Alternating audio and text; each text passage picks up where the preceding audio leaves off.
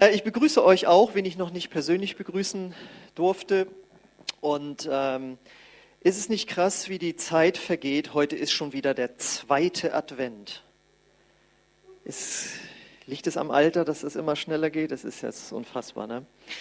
Genau, und ähm, wer schon länger in diese Gemeinde geht, der weiß, dass ich zur Adventszeit immer auch was zum Advent sage. Und deswegen möchte ich mal fragen, wer weiß denn, was Advent übersetzt bedeutet? Hier bitte. Ankunft, sehr gut. Das gibt einen Gummipunkt, sehr gut. Ähm, das bedeutet, Ankunft kommt aus dem Lateinischen und die Kirche, die christliche Kirche hat sich das mal als Festzeit gesetzt, um daran zu erinnern, dass Jesus gekommen ist. Und das äh, feiern wir dann ja als Höhepunkt äh, an Weihnachten, dass Gott Mensch wurde in Jesus Christus und die vier Wochen vorher sind diese Vorbereitungszeit, dass er kommt. Und gleichzeitig, das haben wir auch hoffentlich die letzten Jahre gelernt, bedeutet es nicht nur, dass wir daran denken, dass er gekommen ist zu Weihnachten, sondern auch, dass er wiederkommen wird. So wie es im apostolischen Glaubensbekenntnis heißt, er wird kommen zu richten die Lebenden und die Toten. Und äh, wir wissen, es wird eine Entrückung geben und die Gemeinde, die Menschen, die zu Jesus Christus gehören, werden zu Jesus in den Himmel gehoben werden und eben von dieser äh, Erde weggenommen werden.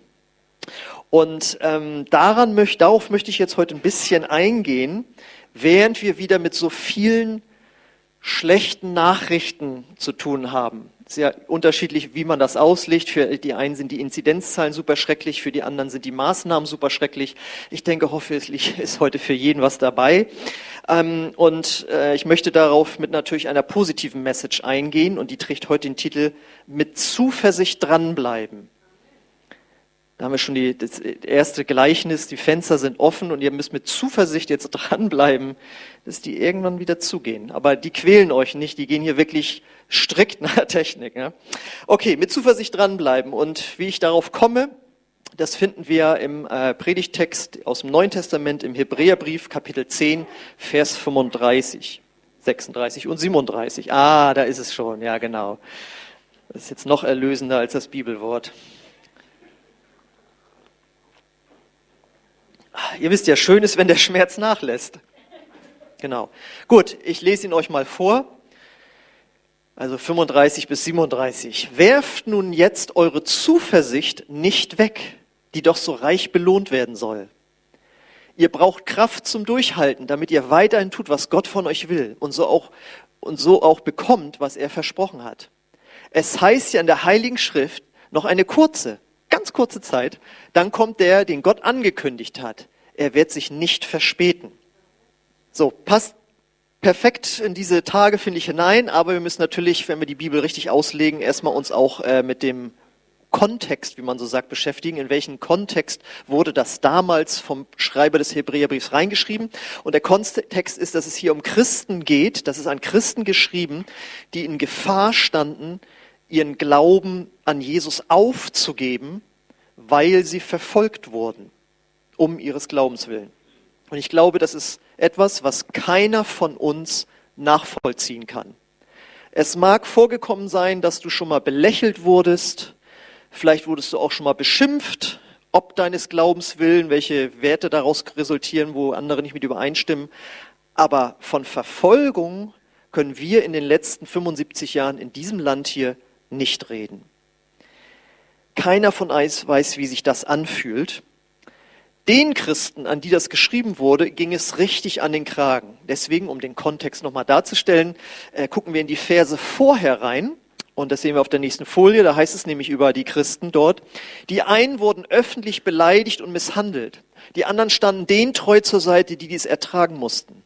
Ihr habt mit den Gefangenen gelitten und wenn euch euer Eigentum weggenommen wurde, habt ihr das mit Freude ertragen, denn ihr wusstet, dass ihr einen viel besseren Besitz habt, der euch nicht genommen werden kann. Das war die Situation, wo äh, der Schreiber sagt, da sollt ihr mit Zuversicht durchgehen.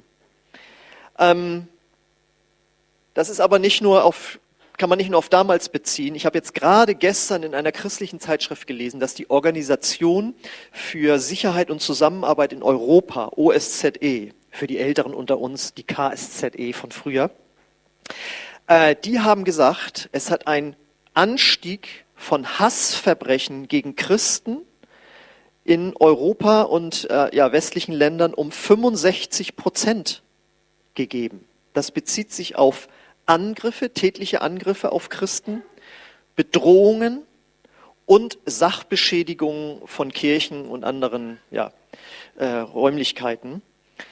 Ähm, also bisschen was davon merken Christen auch in unseren Breitengraden. Aber wenn wir dann noch weiter in die Welt gucken, wir wissen jetzt da, wo die Taliban wieder in Afghanistan an der Macht sind, da möchte keiner von uns jetzt Christ leben, Christ sein Christsein leben. In Nordkorea kommt man in ein KZ, wenn man seinen Glauben bekennt. In Pakistan gibt es sogenannte Blasphemiegesetze, die immer wieder missbraucht werden, um Christen zu diffamieren und sie ins Gefängnis zu stecken. In Indien erstarkt ein neuer Hindu-Nationalismus. Das bedeutet, es wird gesagt, wer ein echter Inder ist, ist ein Hindu und kein Christ. Und in China, das geht immer so ein bisschen unter, weil wir da ja die großen Märkte haben, wo wir unsere Autos verkaufen und so weiter, werden heute nach wie vor gerade unter dem neuen Regierung oder nicht neuen, nicht mehr so neuen Regierungschef, aber ist eine massive Attacke wieder gegen Christen. Pastoren werden verhaftet ähm, und ja, das sind Christen, die verstehen, was dieser Bibelvers bedeutet. Und warum habe ich das jetzt alles erzählt? Allein das kann uns eine Hilfe sein, in dieser für uns etwas schwierigen Zeit mit Zuversicht nach vorne zu blicken. Also ganz banal, es geht immer noch schlimmer. Anderen Christen auf der Welt geht es wirklich äh, schlimm. Und trotzdem will ich das jetzt auch nicht kleinreden, ist das für uns auch hier eine herausfordernde Zeit als Christen und Kirchen. Ich habe vor ein paar Tagen ähm, eine Predigt gehört von einem Pastorenkollegen von mir, der auch in Deutschland weit rumkommt und er sagt, also er weiß von Kirchen, die haben in der äh, Freikirchen, die haben in der Corona-Zeit dicht gemacht. Wegen dieser Sache und den Maßnahmen und dem Rückgang des Gottesdienstbesuches. Ähm, er sagt, und das war jetzt vor ein paar Wochen, als das ja noch wieder schön war, sag ich mal so, ne, wo er sagte, ähm, Kirchen ähm, sind damit konfrontiert, also Freikirchen auch, dass nur noch 50 Prozent der Gottesdienstbesucher zurückgekommen sind. Wer bei 80 Prozent angelangt ist, so wie wir in den letzten Wochen, das ist schon richtig super. Und ich war schon immer halb unglücklich. Man kann wirklich sagen, es sind Zeiten der Erschütterung. Ganz anders, als wir das jemals erwartet hätten, wer sich jemals mit Endzeit und, und solchen Sachen beschäftigt hat oder Gefahren für Christen in Deutschland oder so. Damit hat keiner gerechnet. Das sind Erschütterungen einer Erschütterung ganz, ganz anderer Art, weil die, die Besucher sind ja nicht weggeblieben, weil sie alle gestorben sind, ja, sondern weil sie aus einer Gewohnheit, aus einem Rhythmus rausgerissen wurden und jetzt ganz lange brauchen, da wieder reinzukommen. Aber die frohe Botschaft für euch ist, ich bin seit dem Besuch unseres Gastsprechers Theum Ehemann auf Zuversicht eingestellt. Das ist schon mal gut, ne? Also ich bin wirklich von Kopf bis Fuß auf Zuversicht eingestellt. Das muss ich auch sein, denn wir gucken wieder auf die nächste Folie nochmal wieder in den ersten Vers, in Vers 35. Da heißt es ja, werft nun eure Zuversicht nicht weg, die doch so reich belohnt werden soll. Ich glaube, trotz all dem das Beste liegt noch vor uns. Die letzten Wochen haben mich so ermutigt, ehrlich gesagt, haben mich so ermutigt, ich bin bereit, jetzt diese Etappe auch noch zu nehmen. Und das Beste liegt noch vor uns. Es wird wieder besser werden, wenn wir dranbleiben. Deswegen heißt der Predigt auch, Predigtitel auch mit Zuversicht dranbleiben. Also einfach nur grundsätzlich optimistisch sein, ohne dass man da auch, sag ich mal, darum kämpfen muss, das ist schwierig. Wir müssen wirklich dranbleiben an der Zuversicht, die Gott uns schenken möchte. Wir müssen dranbleiben an unserem Glauben an Jesus, dranbleiben an unserer Gemeinde, dranbleiben an unserem Dienst und vor allen Dingen dranbleiben an unserem Auftrag. Und meine Frage an dich ist, in diesen Tagen und Wochen, weißt du, was Gott von dir will? Kennst du Gottes Auftrag für dich in dieser Welt, in diesem Leben? Gerade jetzt, wo man vielleicht dann gesagt hat, nee, heute kann ich leider nicht kommen und dann gehe ich nicht oder wie auch immer, jetzt gerade drüber nachzudenken. Kennst du Gottes Wille für dich, Gottes Auftrag für dich? falls du das nicht sofort präsent haben solltest, und damit meine ich natürlich nicht, ich weiß nicht, äh, ob du einer Familie vorstehst oder wo du jetzt arbeitest oder so, das ist gehört auch zu dem, was Gott für dich möchte, dich darum zu kümmern. Aber wie Gott ja auch sagte, wenn es, äh, nicht Gott, sorry, äh, wie Theo Ehemann sagte, also äh, bestimmte Hobbys und so weiter, das sind schon mehr so heilige Nebensachen, beziehungsweise ich glaube, er hat es sogar auf die Arbeit bezogen. Das sind die heiligen Nebensachen. Dein Hauptauftrag ist es, um dir das nochmal so deutlich zu machen, ist, dass du mithilfst, dass Menschen Jesus Christus kennenlernen. Völlig unabhängig davon, ob wir eine Pandemiezeit haben oder nicht. Gott will, er will mit dir seine Kirche bauen, auch in schwierigen Zeiten. Eine Kirche, die die Liebe Gottes und sein Heil, seine Heilung widerspiegelt. Ich habe jetzt gerade vor ein paar Tagen äh, von einer Frau gehört, die, die das erlebt hat, dass, wir, dass sie über den Livestream Heilung erlebt hat, als wir letzte Woche den Heilungsgottesdienst haben. Ja? Und es wäre doch schön, wenn das noch mehr werden würde, dass man wirklich sagt, von einer christlichen Gemeinde geht auch Heilung innerlich natürlich aus, dadurch, dass wir Frieden mit Gott machen, aber auch körperliche Heilung. Das ist die Art von Kirche, die Gott mit dir bauen möchte. Eine Kirche, in der Menschen, ob jung oder alt, ob deutsche oder international, wie auch immer, kommen können, Jesus kennenlernen und aufblühen. Aufblühen in dem, was Gott ihnen gegeben hat. Und weil sie eben innerlich und äußerlich heil werden. Das möchte Gott mit dir machen in diesen Zeiten. Man kann sagen, Gott möchte eine Kirche mit dir bauen, die Zuversicht in dieser Zeit verbreitet. Äh, wir hatten vor ein paar Tagen einen Versicherungsvertreter hier in der Kirche. Da ging es um eine Versicherung, die uns hier betrifft. Und also erst haben wir über die Versicherung gesprochen und dann eine Dreiviertelstunde oder eine Stunde, ich weiß es gar nicht mehr, nur über den Glauben und was wir hier machen und er war so fasziniert von dem, er so, also da werde ich auf jeden Fall mal auf ihre Homepage gehen und mir das angucken und so. Und dann hat er sich das auch angeguckt. Wunderbar, dass wir so alles zur Verfügung haben. Fragen an den Pastor, da habe ich ja sagen, Fragen zum Glauben beantwortet und so nochmal. Und ähm, der war wirklich angetan und das freut ein Jahr, ist ja klar. Ne? Wenn jemand hier ins Haus kommt, sich von alleine einlädt und dann äh, so lange zuhört, was wir hier zu sagen haben und so. Nur andererseits hat es mich wieder betroffen gemacht, dass er noch nie was von uns gehört hat. Und die Art, wie wir glauben, davon hat er ja auch noch nichts gehört. Ich weiß nicht, warum mich das immer noch so mitnimmt. Wir sind ja fast jeden Samstag, Samstag auf der Straße und sprechen Leute auf den Glauben an. Und immer wenn ich dann die Frage stelle, kennen Sie das größte Wunder, das Gott in Ihrem Leben tun möchte? Dann habe ich zu dem einen gesagt, an dieser Stelle müssen Sie jetzt Nein sagen. Und dann sagte er Nein. Dann sagte ich, ja, das größte Wunder ist, dass man Gott persönlich als Vater im Himmel lernen kann. Haben Sie davon schon mal gehört? Und ich würde sagen, 75 Prozent, wenn nicht sogar 80 Prozent sagen, nein, davon habe ich noch nie gehört. Und die sind dann teilweise auch schon ein bisschen älter. Das heißt, man kann davon ausgehen, dass sie noch aus einer Zeit stammen, wo es noch äh, statistisch so war, dass die meisten Konfirmationen oder Kommunionen oder wie auch immer hatten. Aber genau wie ich wussten sie das nicht. Die meisten, genau wie ich, haben sich damals konfirmieren lassen, um das Geld zu bekommen. Ja, das, und die erste Stereoanlage davon bezahlen, zu bezahlen, von Technics. Die geht heute noch, steht jetzt aber leider unten im Keller. Auf jeden Fall und die sagen, nee, davon weiß ich nichts. Und das berührt mich dann irgendwie. Also es macht mich traurig.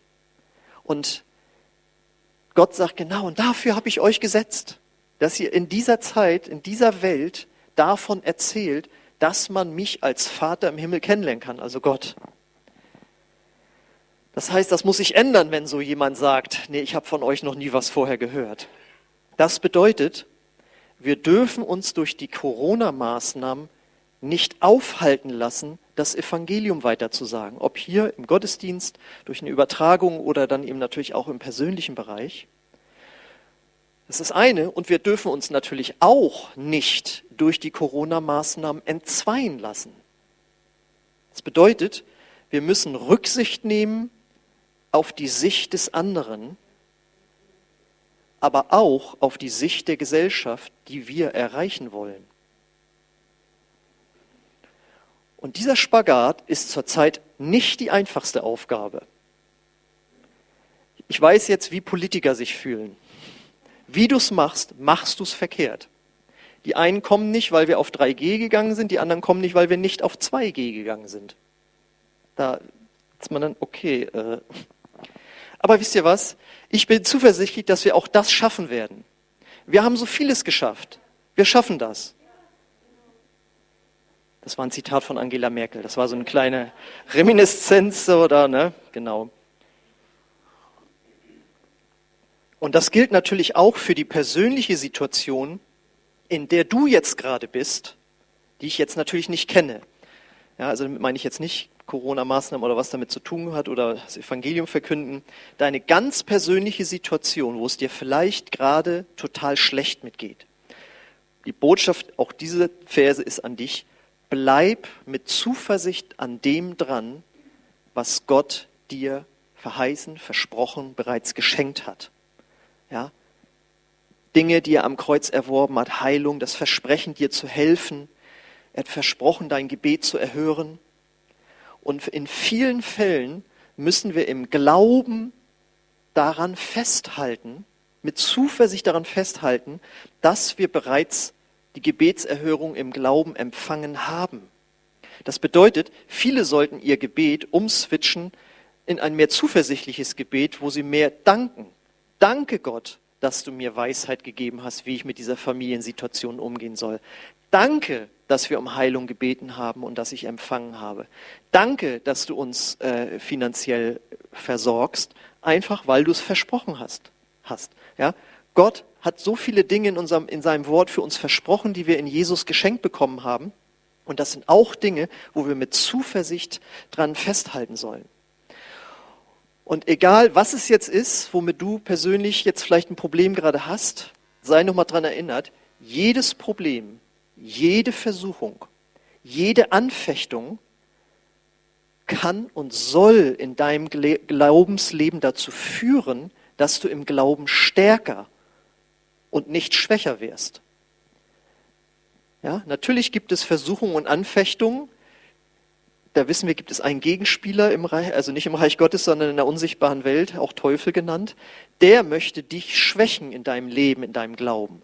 Aber Gott will das gleichzeitig benutzen, dass du stärker wirst durch diese Versuchung, Anfechtung und Probleme. Und ich habe neulich einen super Spruch äh, gelesen an der Pinnwand von meiner Nichte. Ähm, das war Englisch, aber ich übersetze es mal jetzt ins Deutsche. Da heißt es, alles, ist ein Grund, die Nähe Gottes zu suchen. Da muss man erstmal drüber nachdenken. Ja, ist doch klar. Wenn die Sachen gut laufen, kommst du zu Gott und dankst ihm. Und wenn die Sachen schlecht laufen, kommst du zu ihm und bittest ihn um Hilfe. Also alles ist ein Grund, die Nähe Gottes zu suchen. Entweder um zu danken oder zu bitten. Und wenn du das regelmäßig praktizierst, weil es geht ja hier Zuversicht als für uns als Kirche, aber auch Zuversicht für dich ganz persönlich, wenn du das in deinem Leben kultivierst, dann musst du ein zuversichtlicher Mensch werden. Wenn du daran bleibst, mit Gott im Gebet über alles zu sprechen, alle deine Sorgen, Probleme aus dem Wort herauszulesen, was, wo, wo Gott die Lösung für hat und dich auch bereit bist, durch das Wort Gottes korrigieren zu lassen in deinem Denken und in deinem Verhalten, dann musst du ein zuversichtlicher Mensch werden, weil du merkst, dass Gott sich zu dir und deinem Leben und dem, was du tust, stellt einfach. Und wenn du das mit Zuversicht machst und dran bleibst, dann wird dein Glaube eben stärker und diesen Glauben werden wir auch weiterhin brauchen, denn die Zeiten werden nicht einfacher werden. Wir denken ja alle jetzt so, ach, wenn diese Corona-Kiste endlich mal vorbei ist, dann wird alles wieder schön und normal. Aber die Klimakrise ist ja auch immer noch da. Und auch da gehen die Meinungen dann wieder auseinander. Die einen finden schrecklich, was mit dem Klima passiert, und die anderen finden schrecklich, welche Maßnahmen dazu ergriffen werden. Daraus folgt eine Energie- und Preispolitik, die uns auch vor Herausforderungen stellen wird in den nächsten Jahren. Und für uns als Christen kommt, auf uns als Christen kommt eine Familienpolitik zu, von der der Papst mal gesagt hat, Das ist Emanzipation von der Schöpfung. Und wenn wir da als Christen bei unseren Werten bleiben wollen, sagte neulich jemand, dann müssen wir uns warm anziehen, was da auf uns zukommt. Das heißt, mit Zuversicht an Gott dran zu bleiben, das ist, gilt jetzt nicht nur für diese persönliche Krise, die du hast, oder für diese Krise, durch die die Kirche weltweit läuft, sondern das wird die nächsten Jahre weitergehen. Das heißt, ja, hier hatte ich noch so einen Witz eingebaut, also mit der Familienpolitik, da müssen wir uns trotz des Klimawandels warm anziehen. Okay. Ähm, und dann kann es sein, dass wir uns dann doch vielleicht auch anfangen danach zu sehnen, dass Jesus wiederkommt. Denn die Christen, die diese Verfolgung da erlebt haben, die haben sich nach Erlösung gesehnt. Wann kommt er endlich wieder? Und jetzt ist ja eben der zweite Wendt. Wir erinnern uns an die Wiederkunft auch von Jesus, bei der er uns dann zu sich holen wird. Das lesen wir in Vers 37, die nächste Folie. Ähm, es heißt ja in den Heiligen Schriften noch eine kurze, ganz kurze Zeit. Dann kommt der, den Gott angekündigt hat. Er wird sich nicht verspäten. Damit ist Jesus gemeint. Und die Frage ist dann, ähm, ist eine ganz süße Übersetzung, ne? Gute Nachricht. Die gute Nachricht-Übersetzung. Ähm, und die Frage, die ja über die Jahrhunderte gestellt wurde, ist, ja, wo ist er denn jetzt? Wo ist denn jetzt euer Jesus? Aber das war nicht nur die letzten Jahrhunderte, das war damals schon zu der Zeit, als das geschrieben wurde. Ähm, und wenn das so ist eben, dass Jesus noch nicht wiedergekommen ist, dann hat das einen Grund. Dann hat das seinen Grund. Und den finden wir im zweiten Petrusbrief, Kapitel 3, Vers 9. Da sagt er, es ist aber nicht so, dass der Herr seine versprochene Wiederkehr hinauszögert, wie manche meinen. Nein, er wartet, weil er Geduld mit uns hat. Denn er möchte nicht, dass auch nur ein Mensch verloren geht, sondern dass alle Buße tun und zu ihm umkehren. Das ist äh, wieder, darum müssen wir uns alle dran erinnern, während wir jetzt darüber sprechen, dass unser, sag ich mal, Wohlbefinden zurzeit nicht so ist, wie wir das vorher hatten, jetzt mit diesen ganzen Einschränkungen und diesen Diskussionen und so weiter, was alles schlimm ist, ja, gibt es Menschen, die Gott nicht kennen, die Jesus nicht kennen, und es sterben, wie wir wissen, jeden Tag 2500 Menschen. Und die sterben größtenteils ohne einen lebendigen Glauben an Jesus Christus. Und die Bibel sagt, jedem ist ein Tag gesetzt zu sterben, dann kommt das Gericht. Und in diesem Gericht kann man nicht mit seinen guten Werken und Werten und Errungenschaften überzeugen, sondern nur, wenn man an Jesus Christus glaubt und sich hat von ihm verändern lassen. Und deswegen, sagt die Bibel, ist Jesus noch nicht wiedergekommen, damit möglichst viele Menschen gerettet werden können. Und deswegen, wie ich schon am Anfang sagte, der Auftrag bleibt. Jesus möchte, dass wir diese Zeit, diese Endzeit, und auch da nochmal zur Erinnerung, die hat vor 2000 Jahren begonnen. Ja, die Endzeit hat nicht jetzt mit Corona begonnen, sondern die hat vor 2000 Jahren begonnen, als es heißt, in den letzten Tagen werde ich meinen Geist ausgießen. Und das war Pfingsten vor 2000 Jahren. Seitdem haben wir Endzeit. Und Jesus möchte, dass wir diese Zeit bis zu seiner Wiederkunft nutzen, um das Evangelium zu verbreiten, weil Menschen verloren gehen. Und ja, wir sollen wachsam sein in dieser Zeit. Ja, wir haben jetzt kennengelernt durch diese weltweite Krise, wie blitzschnell auf einmal Veränderungen kommen können. Wo man von einem Tag auf der nächsten Woche auf einmal war der Gottesdienst nicht mehr da. Man durfte nicht mehr halbwegs das Haus verlassen, obwohl wir es da auch noch gut hatten. Wusstet ihr, dass man im ersten Lockdown in Israel nicht mal sein Grundstück weiter als 100 Meter verlassen durfte? Und das galt für jeden.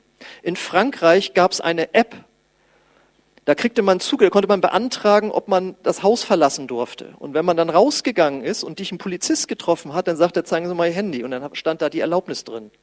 Und wenn du die nicht gehabt hättest, dann hätten sie dich einkassiert. Also nochmal so, wir hatten es da relativ human, sag ich mal. Aber wie schnell Veränderungen kommen können und vor allen Dingen global. Wir haben ein globales Problem, und das versucht man zum Beispiel auch digital zu lösen. Ihr wisst, diese berühmte App, die sich ja so ein bisschen nicht so bewährt hat, sag ich mal. Aber wir haben gesehen, was es bedeuten kann. Wir können rein theoretisch global überwacht werden. Jeder hat mittlerweile ein Smartphone. Und wegen irgendeines anderen Problems, das wir vielleicht jetzt noch nicht mal können, könnte es sein, dass man sagt, okay, dein Smartphone und guck bitte rein hier mit Face ID und so weiter, bist du jetzt da und da? Oder wie ein Prediger, unser ehemaliger Präses mal sagte, dann könnte es so weit kommen, wie es in der Offenbarung steht. Hast du heute schon deine äh, Anbetung dem und dem Herrscher gebracht? Mach es bitte in, vor deinem Handy. Ja? So weit kann sowas kommen. Die Technik ist mittlerweile da. Und äh, das sind keine übertriebenen Dinge. Ich habe neulich nur mal wieder eine Dokumentation gesehen über Leni Riefenstahl, die Propagandistin von Adolf Hitler, sag ich mal so, ja, die Filme über ihn gemacht hat. Was für eine Anbetung dort einem Menschen entgegengebracht wurde. Und wir sagen, das sind finstere Zeiten, die sind längst vergangen. Aber der Mensch hat sich doch in seinem Kern nicht verändert. Und wenn es weltweite Probleme gibt, die eine weltweite Lösung brauchen, die so massiv sind, dass ein starker Mann sozusagen gebraucht wird, dann wird das passieren, was in die Offenbarung darüber steht, dass der sogenannte Antichrist erscheinen wird und der die Welt verführen wird. Und da braucht keiner glauben, dass wir davon dann nicht betroffen sein werden. Damals im Dritten Reich haben die Christen, nicht alle, ja, die in der bekennenden Kirche nicht, aber viele andere haben gesagt, Adolf Hitler ist der hier der Versprochene oder ist der Erlöser für Deutschland. Die haben sich so blenden lassen weil die Probleme in Deutschland damals so groß war, die Not war so groß, dass sie gedacht haben, da kommt jetzt Hilfe. Und es können globale Probleme auftreten, die so groß sein werden, dass jemand anders auftritt und sagt, ich bin es und ich kann, bin derjenige, der euch helfen kann. Und wenn du sagst, das kann ich mir alles gar nicht vorstellen und so weiter, ich konnte mir das, was wir in den letzten zwei Jahren erlebt haben, auch nicht vorstellen. Das bedeutet, natürlich sollen wir wachsam sein in diesen Zeiten aber trotzdem haben wir keine Angst, sondern Zuversicht. Denn, wie jemand sagte, ich habe das Buch bis zum Ende durchgelesen, es geht gut aus. Gott ist Sieger. Das bedeutet, wir hängen nicht Verschwörungstheorien an, sondern der Bibel und machen dadurch die Welt nicht noch verrückter, sondern zuversichtlicher. Wir müssen uns immer wieder daran erinnern, Gott hat uns in seiner Liebe seinen Sohn gegeben, damit wir Vergebung haben, frei und heil werden. Und wir haben seinen Geist in uns, der uns durch schwierige Zeiten durchführen wird und auch, es auch jetzt tut. Nochmal, dein persönliches Problem, wir jetzt als Gemeinde, was immer in den nächsten Jahren auf uns zukommen wird, Gott sagt, mit mir zusammen kannst du da mit Zuversicht durchgehen. Denn das hat er ja den Christen dort äh, gesagt. Ihr könnt mit Zuversicht durch diese Zeit gehen, die von viel stärkeren Spannungen erfüllt war, als wir das jetzt erleben, nämlich sie haben Verfolgung erlebt. Niemand kann so große Zuversicht haben wie wir Christen, wenn wir dranbleiben, weil wir einen allmächtigen Gott haben, der uns führt, uns leitet, der uns warnt, der uns ermutigt, der uns wiederherstellt, der uns einfach hilft. Und deswegen, um jetzt wieder zum Anfang zu kommen, wo ich auch dieses weltweite Problem der Christenheit, der Christenverfolgung hingewiesen habe, ja, es ist zurzeit anstrengend, aber wir können damit Zuversicht durchgehen. Und meine Frage ist jetzt an dich, Wie geht es dir jetzt gerade so zur Zeit? Bist du zuversichtlich? Und dazu kann ich dir auch noch raten nach dieser Botschaft. Ja, das heißt, bleib dran an Jesus, bleib dran an seinem Wort, bleib an deiner Gemeinde dran, bleib an deiner Kleingruppe dran, bleib an deinem Dienst und deinem Auftrag dran. Wenn du dran bleibst, wirst du mit Zuversicht durch diese Zeit und die nächsten Jahre gehen. Wenn du davon zurückgehst, dann ist nicht so gut, weil dann trittst du in die Welt rein von den Menschen, die Gott nicht kennen, die nicht an Gott glauben. Deswegen bleib dicht an ihm dran und du wirst mit Zuversicht durch diese Zeit gehen können. Das Lobpreisteam darf schon nach vorne kommen.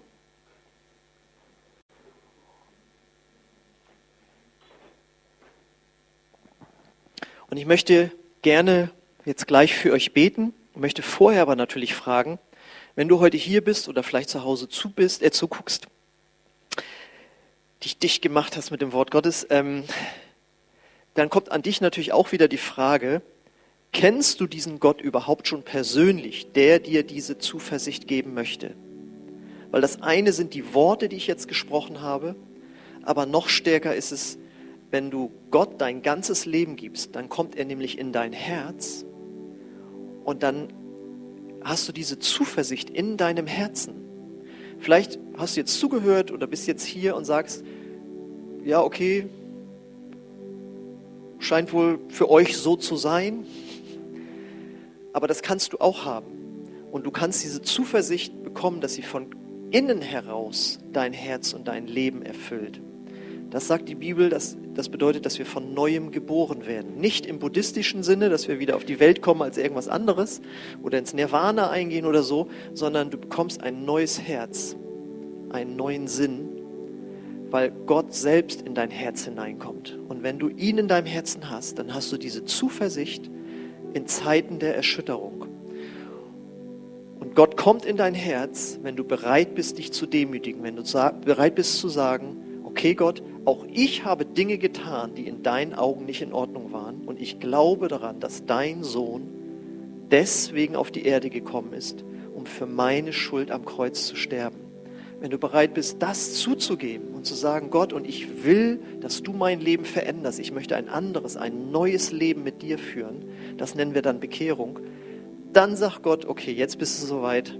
Und jetzt werde ich kommen und du wirst von neuem geboren werden und du wirst diese innere Zuversicht haben, über die der Prediger da gesprochen hat. Das heißt, ich möchte dich einladen, diesen Schritt zu gehen. Jeder Mensch ist nur ein Gebet von Gott entfernt. Ein Dankgebet, ein Bittgebet und eben auch dieses eine Gebet, wo man sagt, Gott, ich gebe dir mein Leben. Ich möchte mit dir leben.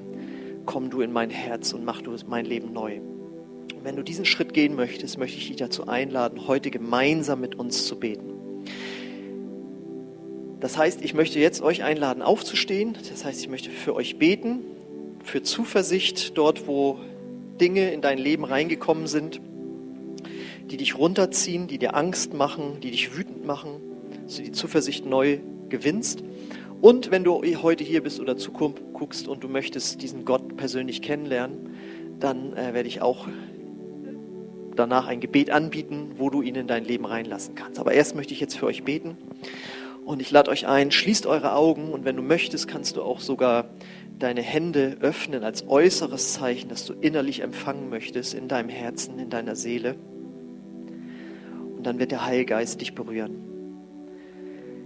Ja, und wir laden dich jetzt ein, Heiliger Geist, dass du kommst und dass du diese Seelen berührst, wo ja einfach Niedergeschlagenheit da ist, wo Ängste da sind, wo Sorgen da sind, wo Wut da ist, wo Zorn da ist. Und ich bete, Herr, dass du diese Herzen jetzt berührst, auch zu Hause am Bildschirm. Und in deinem Namen, Jesus, komme ich an gegen jede Angst und gegen jede Sorge. Danke, Herr, dass du stärker bist als das, was uns in unserem Verstand einfach hin und her wirbelt und uns irgendwie verrückt machen will.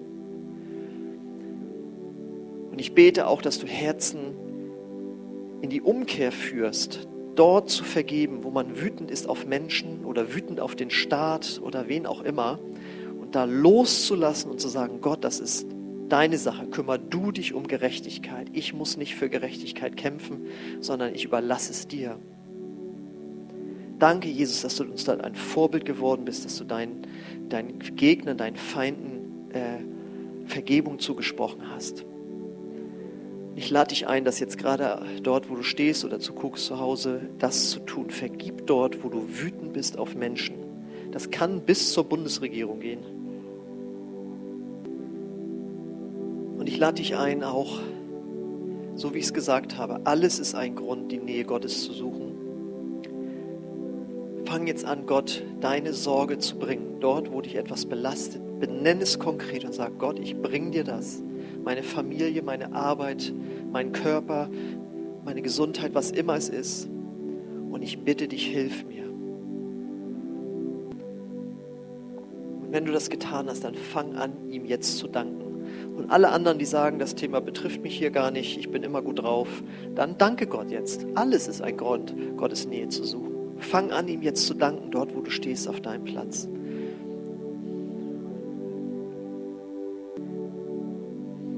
Ja, und ich habe so ein Bild gesehen, so ein Tunnel, der durch einen Berg getrieben wurde, um damit der Autos oder ein Zug durchfahren kann. Und dieser Tunnel, der war verstopft. Und durch deine Vergebung und durch deine Danksage und durch dein Gebet im Glauben ist das, was den Tunnel verstopft hat, weggenommen worden und die Autos oder der Zug kann wieder fahren. Und so fließt jetzt auch wieder Gottes Freude, Gottes Liebe, Gottes Kraft durch deine Seele, durch deinen Körper. Und ich möchte jetzt auch dieses Gebet anbieten, wo du Jesus in dein Leben aufnehmen kannst, wenn du umkehren möchtest von deinem alten Leben und die Vergebung von ihm haben möchtest und auch die Zuversicht, die dann kommt in dein Leben, dann möchte ich dir anbieten, dass wir jetzt gemeinsam beten. Ich bete das Satz für Satz vor und wenn das ein Gebet nach deinem Herzen ist, dann bete es einfach nach. Auch zu Hause, wenn du jetzt zuguckst, bete das jetzt einfach nach. Jesus, ich komme jetzt zu dir. Ich gebe dir mein ganzes Leben vergib mir meine Schuld und komm du in mein Herz. Ich glaube, dass du von den Toten auferstanden bist, nachdem du für meine Verfehlung gestorben bist. Ich will dir jetzt nachfolgen. Du so ein Gebet das erste Mal mitgesprochen hast oder gebetet hast, dann komm gerne nach dem Gottesdienst zu mir und ich möchte dir erklären, wie dein Leben weitergehen kann, dann als neugeborener Christ. Und wenn du zu Hause das mitgebetet hast, dann schreib uns einfach eine E-Mail. Wir möchten dir dann gerne auch Material zusenden, damit du weitergehen kannst in deinem Glauben. Wir wollen jetzt Gott nochmal danken und ihm die Ehre geben dafür, dass er unser Gott ist, der uns Zuversicht gibt. Amen.